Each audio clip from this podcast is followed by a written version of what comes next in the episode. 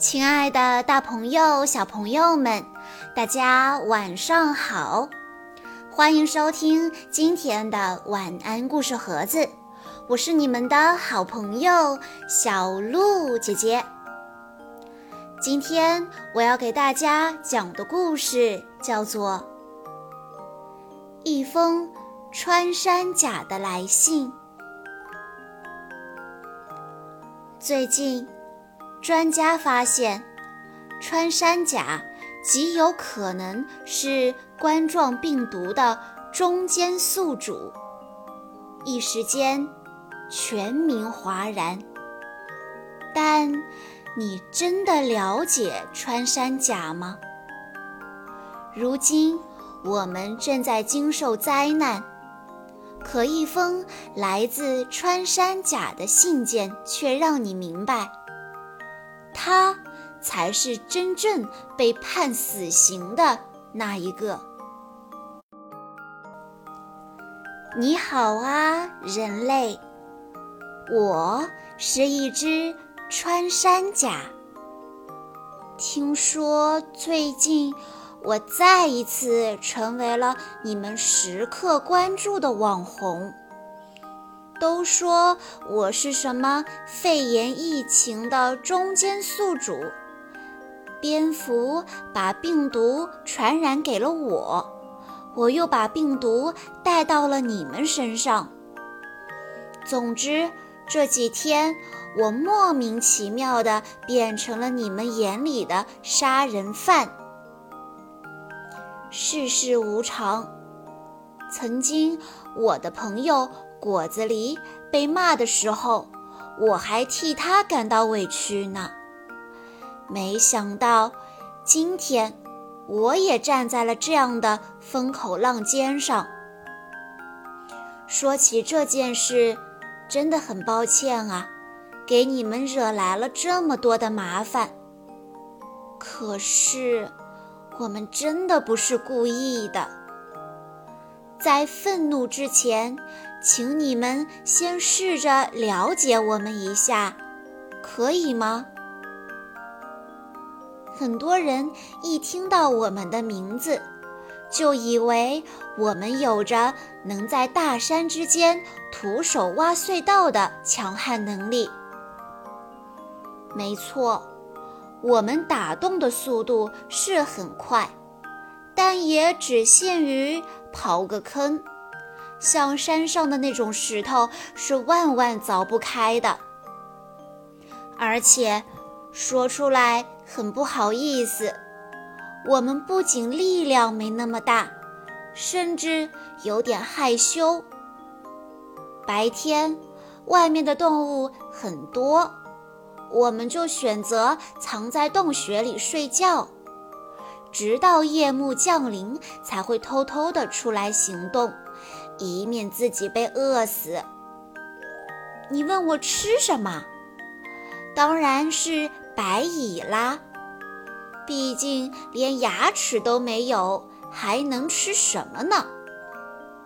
我们的生活就是这样，简简单单，类似于你们人类说的“肥宅”。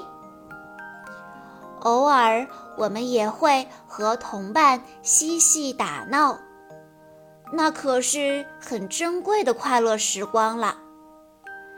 因为我们的构造和习性，我们对其他生物的攻击力几乎为零，可这并不妨碍我们的顽强生长。说到这儿。就不得不介绍我那一身坚硬无比的鳞甲了。别看它长得奇奇怪怪，这可是我们保护自己的唯一武器。它无法伤害别人，却能让我们自己免于被别人伤害。只要遇到危险，我就会缩成一团球。奈何你是森林之王，还是河水猛兽，都拿我没办法。有一次，我就这样缩着身子，和一只狮子熬了一天一夜呢。它怎么都啃不动我，最终感觉到累了，绝望地回头看了我一眼，就走了。有了这身铠甲，我们在这个地球上可以说是几乎没什么天敌。所以，从我们出生到现在，大家井水不犯河水，已经和平共处了四千万年的时光。我以为这样安好的岁月会一直继续下去。未来我们会随着环境的变化，进化成更可爱的样子。这个世界也会随着时间的流逝，衍生出更多的新朋友。不过，这个幻想还是被硬生生的打破了，因为我遇到了人类。记得以前。我还曾经客串过人类制作的儿童电影《葫芦娃》。在我的印象里，人类是和老爷爷一样善良可爱的。唯一给我留下噩梦的，是那只把我扔下悬崖的蝎子精。可没有想到，现实里，蝎子精没能伤害我。而在我心里原本是可爱善良的人类，却总想着扒我的皮，吃我的肉。我辛苦凿的洞穴，一下就被你们破坏掉了。没有牙齿的我们根本无力反击，只能惶恐不安地逃啊逃啊。可是，你们真的好聪明。聪明到我无法想象，你们能用手抓我的尾巴，直接提起来装进铁笼里；你们还用木棍使劲地打我，让我伤痕累累，疲倦到无力再跑；你们甚至还会设计圈套，让我掉进坑里都不知道。我没有办法。只能拿出自我保护的终极武器，蜷缩成一个球。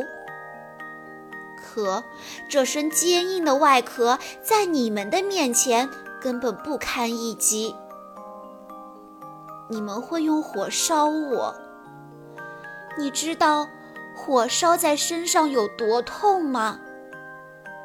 我的伙伴们生不如死，却无力叫喊。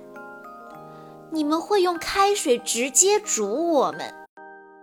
我看到我的朋友们扑腾着想要跳出去，可是那个铁盖子它撞不掉。你们会把水泥灌进我的肚子里，只为了增加体重，卖一身好价钱。你知道肚子里有一滩水泥。是什么滋味吗？我表面看起来完好无损，可是我的五脏六腑都腐烂掉了。你们还会声剥我们的鳞甲，做成所谓的药材售卖。听说你们也有类似的鳞甲，叫指甲。那你能体会那种指甲被硬生生拔掉的疼痛吗？我怀念以前和伙伴玩闹的时候，我想念我的妈妈，在安静的洞穴里温柔地抱着我睡觉。可现在，我连活下去都成了一种奢望。我一直不明白。人类为什么要这样对我们？直到某一天，我听到你们说，能吃到我们的肉是一种权势的象征，还有为妇女通乳的功效。我哭笑不得。人类呀，你们已经驯服了鸡、猪、牛、羊。已经很厉害了，为什么还不肯放我们一条生路呢？还有，关于通乳，不是有科技证明了我们的鳞甲没有那个功效吗？跟你们的指甲一样，没有什么营养价值。你们不是一直以科学为信仰吗？可为什么现在连他的话也不听了？后来，我们被捕杀的数量真的太多了，所以被列为了二级保护动物。你知道吗？我还为这件事情高兴了好一阵呢。我以为终于可以回到原来的快乐时光了。可事实证明，我还是太单纯。因为成为了受保护的动物，你们其中的一些人好像觉得我更加珍贵了。捕杀方式不断升级，我们依然没有逃出被杀的恐惧。面对如此强悍的你们，我的世界只剩下了血淋淋这三个字。对于求生，已经感到绝望了。直到今天，看到这个契机，我才有了一些勇气，想和你说说我的心里话。你们一定也很痛苦吧？那个传说由我们带去的病毒感染，好像还在蔓延。你们也因此失去了很多的兄弟姐妹。对于这次灾难，虽然我们不是唯一的潜在中间宿主，但还是或多或少的和我们有一些关系吧。对此，我们不得不再次说一声。真的很抱歉。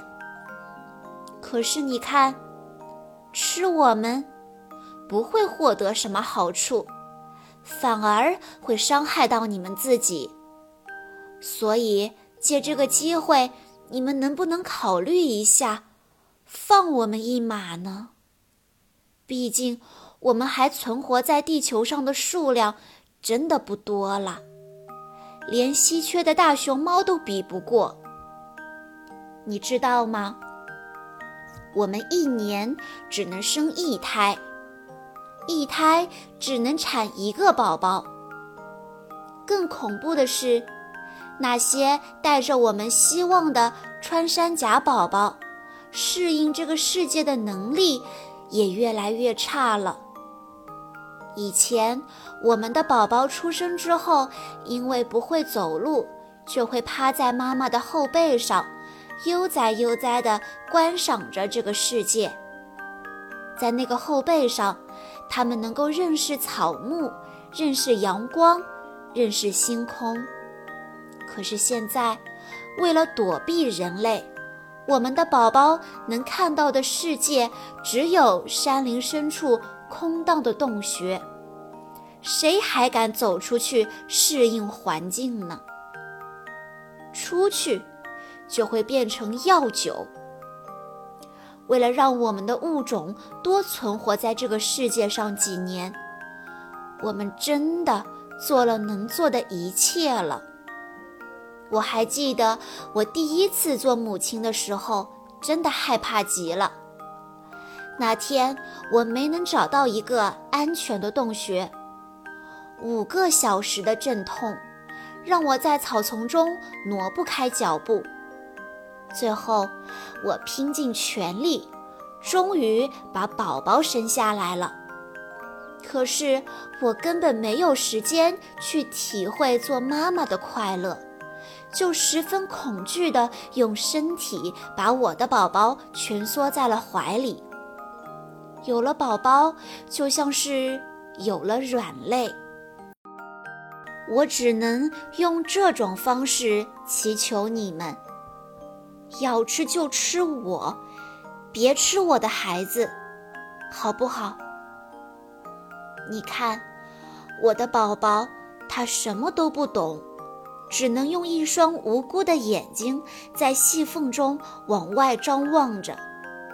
他可能还不知道这个世界的残酷吧？不知道他长大以后还有没有一个健康生存的机会呢？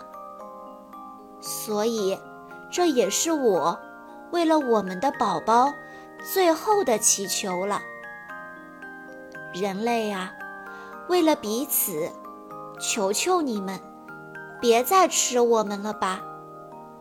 我们真的不想灭绝。来自一只绝望的穿山甲。人和自然需要寻求一个平衡。可是总是有人因为愚蠢和贪婪，企图打破这种平衡，最终酿成大祸。这一次的疫情如此，曾经发生过的悲剧不也是如此吗？危害早就出现端倪了，只是我们一直都选择了无视。情人不暇自哀。而后人哀之，后人哀之而不见之，亦使后人而复哀后人也。但愿花开之后，我们再也不会忘记这一次用生命换来的教训吧。好啦，小朋友们，今天的故事到这里就结束了，感谢大家的收听。今天的这个故事，小鹿姐姐已经为大家整理进入了二零二零防疫专题分类中。在这个分类中，还有写给孩子们的冠状病毒绘本、一只蝙蝠的自述、地球是一颗病毒星球呀等等故事。在关注公众号之后，回复。故事分类就可以收听这些故事了，我们下一期再见吧。